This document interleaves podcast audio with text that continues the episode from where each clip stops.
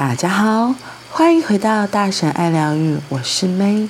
今天的 One Day 有一天，我们要来说的是生命。终究，生命还是掌握在自己手中。老天对你不好怎么办？你可以与天争，但如果老天对你好，你最好顺天，不要逆天，否则你不能怨天，只能怨自己。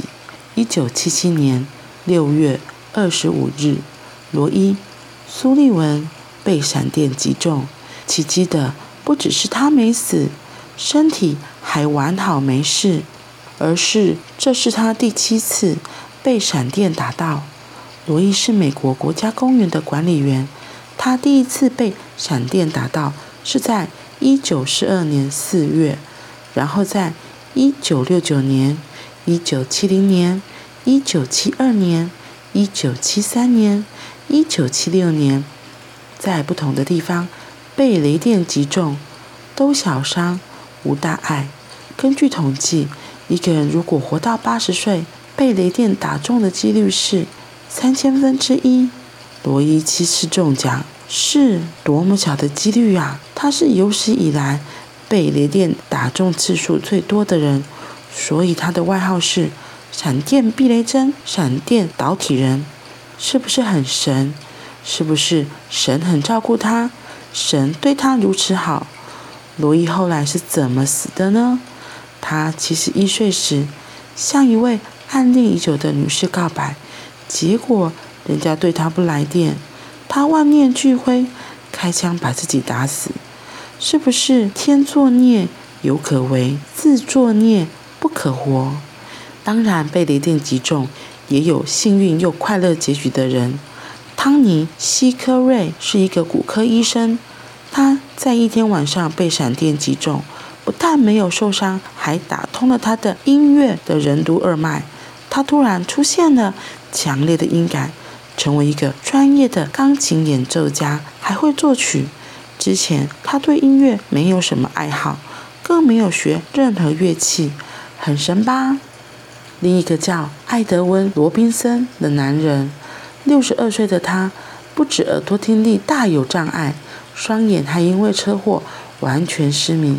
结果，当他被闪电打中后，居然恢复视力，而且听力也恢复，不再需要助听器，更神了吧？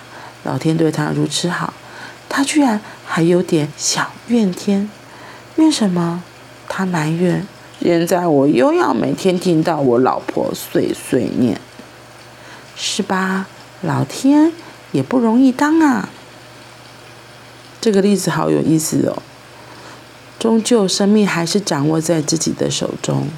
这个第一个被雷打到的人，他总共被雷电打到了七次，结果都没有死。诶，我觉得这个真的很不可思议。因为我自己的在临床上看到，真的很多人，不管是碰到电箱，特别是像这种被雷电打到，几乎都是当场死亡，因为。那个雷电的电力非常的强，所以当他们被打到之后，很多人真的就是可能就超回答了，然后有的是可能一般一半身的身体可能是焦黑的，所以老天给予罗伊这么多的闪电打击，我觉得是凑巧或是什么，他都没有死亡，但是他却自己过不去，然后自己开枪自杀。我觉得是有一点讽刺的，因为真的很多被雷电打到的人，他打到一次，他就没有下一次，因为他就已经前往西方极乐世界，已经准备要重新投胎了，根本不可能像这个罗伊一样，还被连续打了七次。作者后面还有分享两位也是被雷电打中的人，他们就不像这个罗伊一样，一个是变成有音感的。钢琴演奏家，另外一个更厉害了。他本来失明，然后还有耳朵听力的障碍，没想到他被雷电打中之后，他的眼睛居然恢复视力，耳朵也恢复了。所以有很多事情，像这种被雷电打中的事情，大部分人都会觉得是很倒霉的。可是，在他们身上却发生了奇迹。其实，在他们几个身上都是。所以，命运还是掌握在自己的手中。或许老天有时候来的考验，像是考验，但是过了之后，反而变成了恩典。你有没有想过，这或许也是我们自己设定的人生游戏，我们自己设计的蓝图。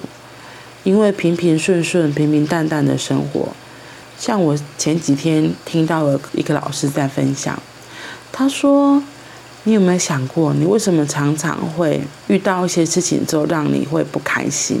你有没有想过，其实是你希望这些不开心发生的？因为如果事情都是很顺利，你就会觉得哦，理所当然啊，然后生活就会平淡无奇。可是如果突然来一个小意外，像这个被雷电打中，或是老天突然给你个考验，让你生活中起了波澜，会不会这样子？你会觉得人生更有意思？太顺遂的人生，你可能不会记得。可是如果在生命的过程里有一些磨难，有一些小惊喜、小意外的话，你是不是会更加的印象深刻？所以，真的有可能这些磨难、这些困难，会你会遇到的事情，其实是你在潜意识、你冥冥之中，就是希望他们会这样发生的，来让你的生活增添一些色彩，有不一样的颜色进来。